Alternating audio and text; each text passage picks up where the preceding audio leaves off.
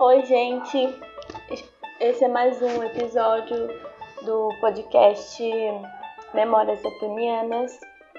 E eu sou a Emily, aluna do curso de Letras, que em conjunto com outros colegas do curso de Letras da Universidade do Estado do Amazonas, desenvolvemos esse projeto como proposta né, para a disciplina de estágio. E hoje nós vamos estar discutindo mais alguns aspectos da obra, especificamente alguns resumos da obra Dois Irmãos, que foi selecionada como leitura obrigatória para o vestibular da UEA do ano de 2020. Então, vamos retomar algumas alguns assuntos tratados nos, nos podcasts anteriores sobre o resumo a partir do capítulo 6, quando nós temos aquele momento em que o na, que, em que Omar está desaparecido e aí Alinho vai atrás dele e é a partir desse, desse momento que a gente vai trabalhar no o capítulo 6. Ele vai ser ele é iniciado com uma memória da Domingas, que ela, onde ela vai dizer como ela sabe o dia do nascimento do Nael. Essa memória é bem marcada para Domingas, porque nesse mesmo dia, uh, o Alim, o avô do Nael, ele teve uma briga em praça pública e foi no, e é um dia que marca um ano depois da Segunda Guerra Mundial. Né? Então ela lembra do episódio não tanto pelo, pela, pela Segunda Guerra Mundial, mas por conta da briga do Alim para essa pública por causa de uma fofoca que Azaz fez a seu respeito. Né? O Azaz era um homem dali, da, um conhecido, tudo mais do bairro, que vai fazer suposições de que ali tinha relacionamentos com as mulheres que eram tidas como com as empregadas, né? Tanto dali da redondeza quanto com a própria Domingas. E aí o Ali não vai gostar disso, ele vai tomar contas, né? E aí ele vai ter, vai acontecer essa briga. Continuando, continuando as buscas, Ali vai atrás do Cid Thanos, né? Para para irem, para irem a fazer buscas por Omar e a Pau Mulato, né? Como vocês viram no, nos resumos anteriores, é uma mulher com quem, por quem o Omar se apaixonou e decide fugir porque vê que a mãe não permitiria o romance e nem a relação, né? E aí quando eles partem, a Zana fica completamente fora de si, não aceita realmente o relacionamento, mas também não aceita que o filho a abandone. Então, o Ali vai tomar suas dores, vai atrás do filho, chama o Cid Thanos para ir atrás. E nisso eles vão eles vão descobrir que, na verdade, o Cid Thanos vai contar que ele viu uma vez, na verdade, várias vezes, o Omar a mulher, que é a Palmulato, e um outro que é chamado de Chico Quelé, que eles bebiam juntos e andavam depois num conversível. Mas que depois de um tempo passou a ver somente o Omar e a mulher juntos, e depois disso sumiram. Então, o que o Cid vai, vai dizer, né? Vai aconselhar o amigo a desistir de encontrar o casal Desisti de encontrar o casal que aparentemente estava apaixonado e naquele calor das emoções queriam estar escondidos mesmo. E ali até concordava com isso. Mas ele sabia que o filho não se contentaria com essa situação por muito tempo. Cedo ou tarde ele traria novos problemas para a família, pois ele sabia que o Omar, o filho, queria muito mais. Ele desejava tudo e era um prisioneiro do seu desejo, né? Como ele comenta lá na página 120 do livro. E mas mesmo assim, por saber, por ter isso em mente, o Ali vai continuar suas buscas.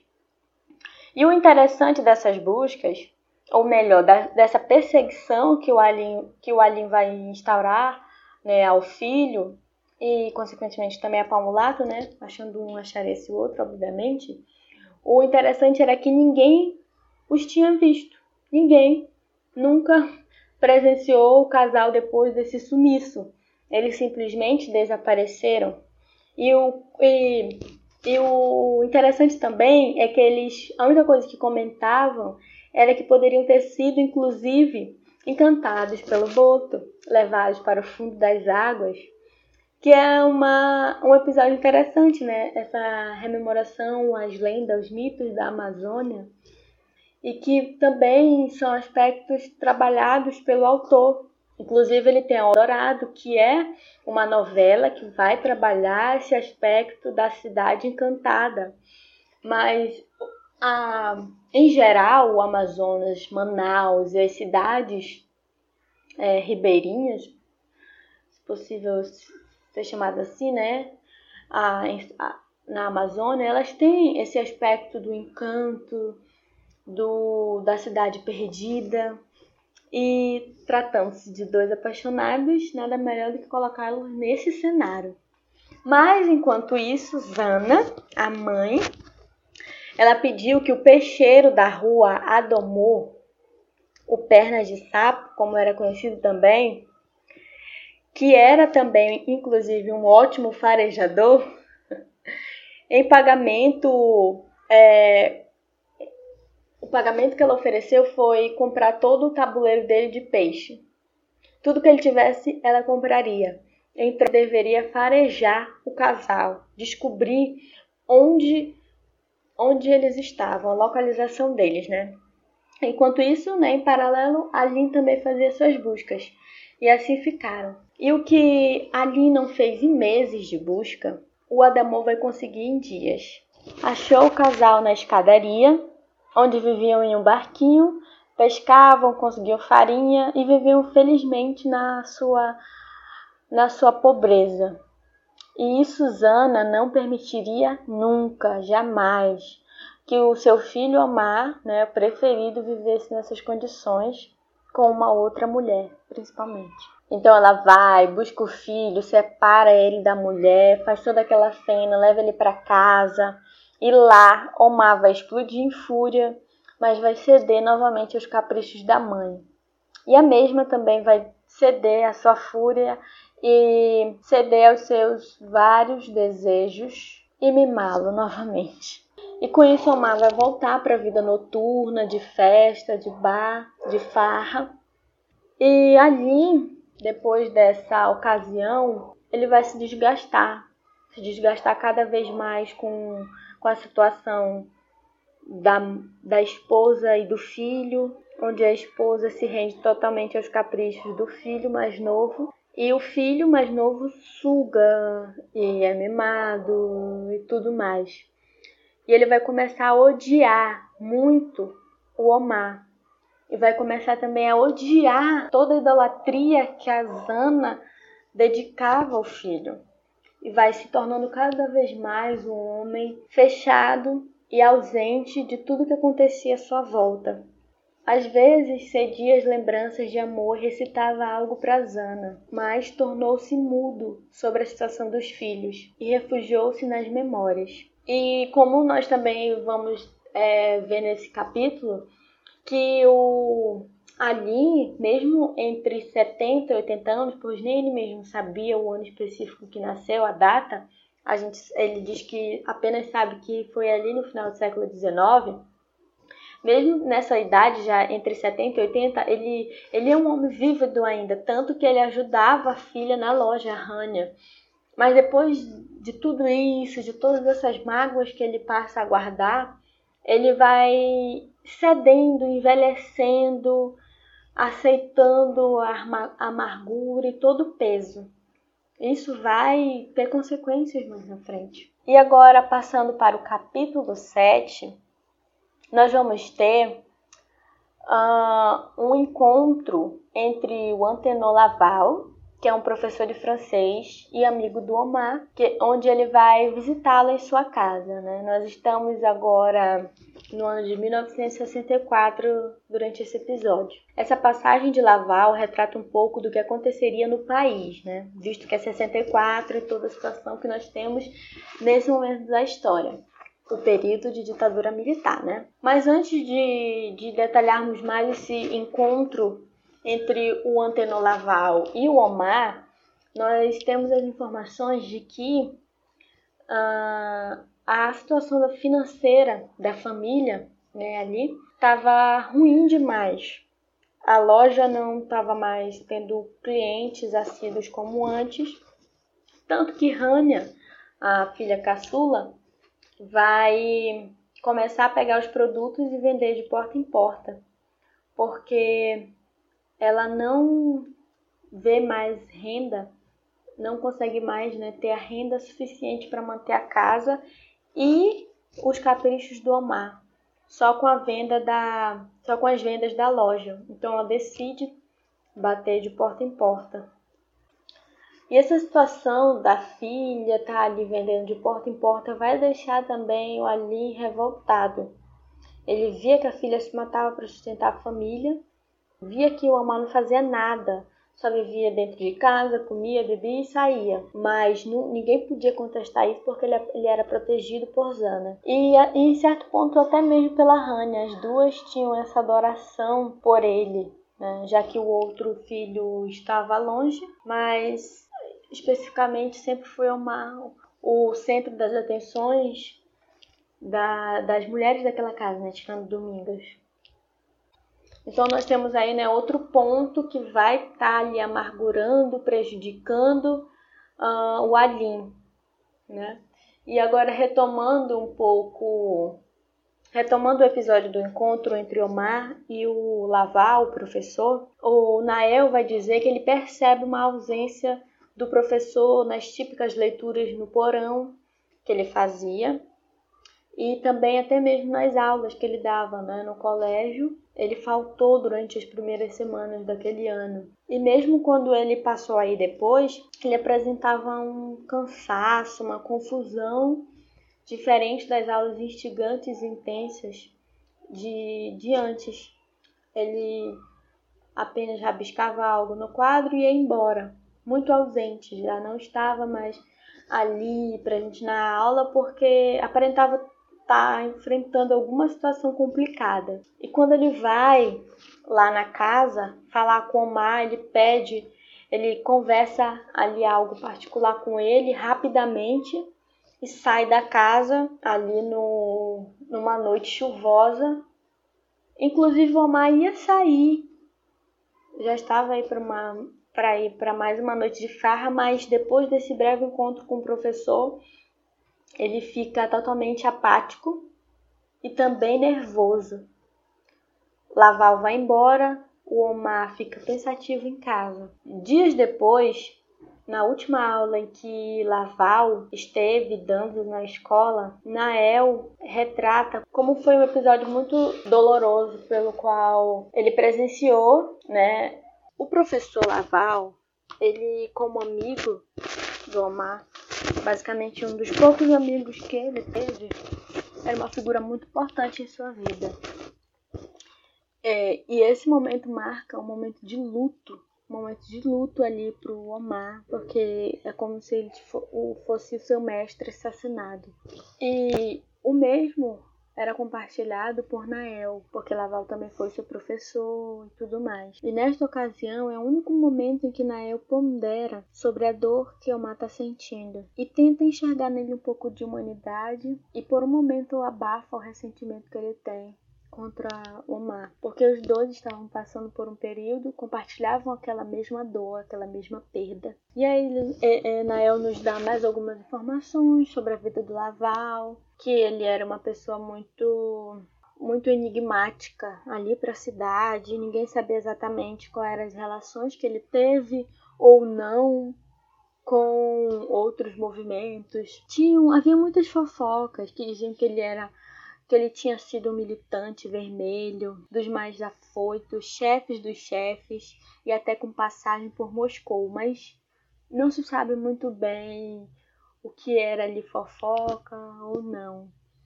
Mas apenas que ele teve realmente esse envolvimento e que isso lhe rendeu a morte. E nesse, nesse episódio, o, nós vamos ver o, os primeiros atos né, da ditadura, da repressão contra, inclusive, essa cidade, que vai ser totalmente desfeita e que é, causa também uma grande dor ali, porque era um refúgio para ele, né? O bar onde ele conhecia ali tinha vários amigos e fugia basicamente para ali. Então, quando o, a cidade flutuante é açoitada, ela é desfeita, ali também tem mais ali um desgosto, uma dor. E essa, é, essa questão marca mais uma bipolaridade entre os dois irmãos. Não exatamente tão bem definida ou marcada, mas que nós podemos ali entre os entremeios ver algo, porque enquanto o Omar, Omar estava de luto pela morte, pelo assassinato do professor, né, do, do Laval, o, e, e, consequentemente pela repressão militar, e assim como o advento da, da cidade flutuante, que vai sofrer pela repressão também, e enquanto um sofre, Jacob contém essa notícia sobre a cidade flutuante, ele vai ele vai achar boa essa notícia, né?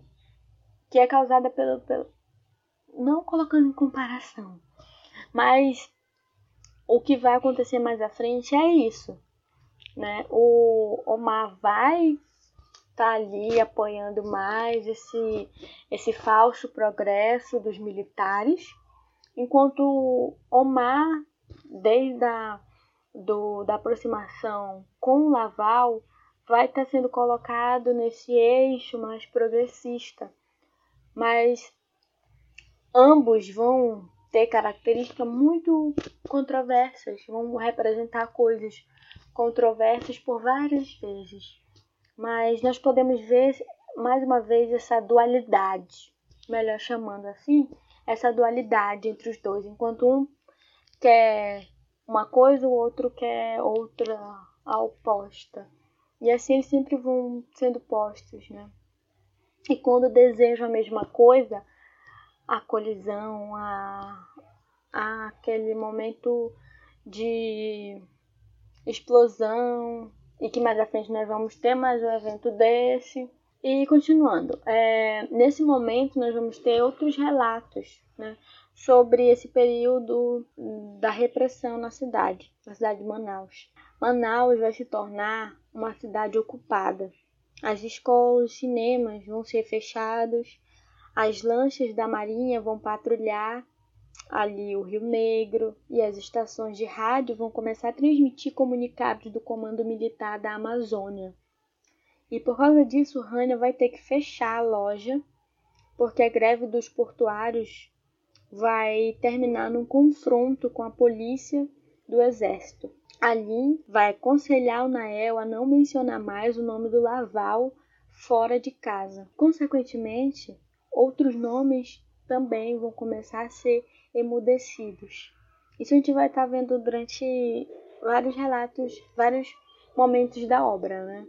Nesse, a partir desse, desse ano onde eles vão viver nessa né, esse período esse período conturbado da história e consequentemente também né especificamente da história de Manaus é, com tudo isso, o Nael vai ficar muito, muito debilitado e ele vai ficar doente. E quando ele fica doente, né, logicamente a Dominga já vai amparar, cuidar dele.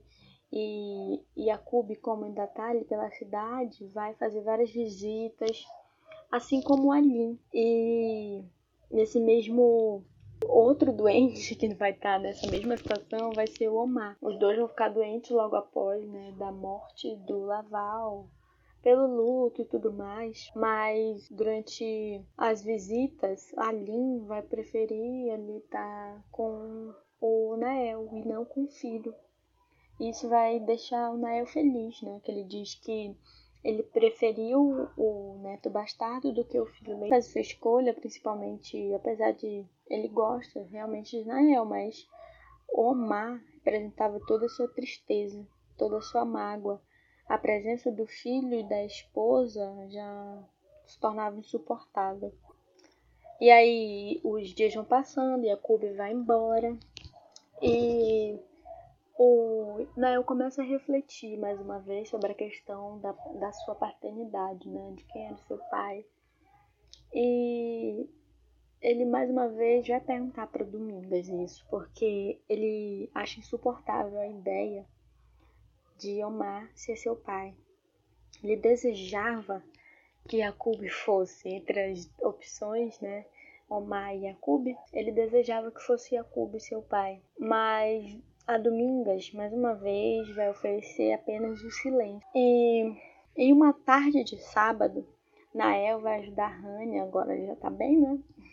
Vai ajudar Rania na loja. E entre as caixas e o calor de Manaus, eles vão né, ter um momento ali de intimidade. E entre carícias silenciosas e proibidas, entre a tia e o sobrinho, né, ela vai revelar que ela amou apenas a Hania, vai revelar que amou apenas um homem em sua vida, a quem Zana desprezou profundamente e impediu qualquer contato com a filha. E é por isso que ela vai, que ela rejeitou todos os pretendentes que teve durante a vida e tomou para si o cargo apenas de dona da loja dedicando-se ao cuidado exclusivo da loja, sem pensar mais em assuntos amorosos. E, e Omar, por outro lado, depois com toda essa.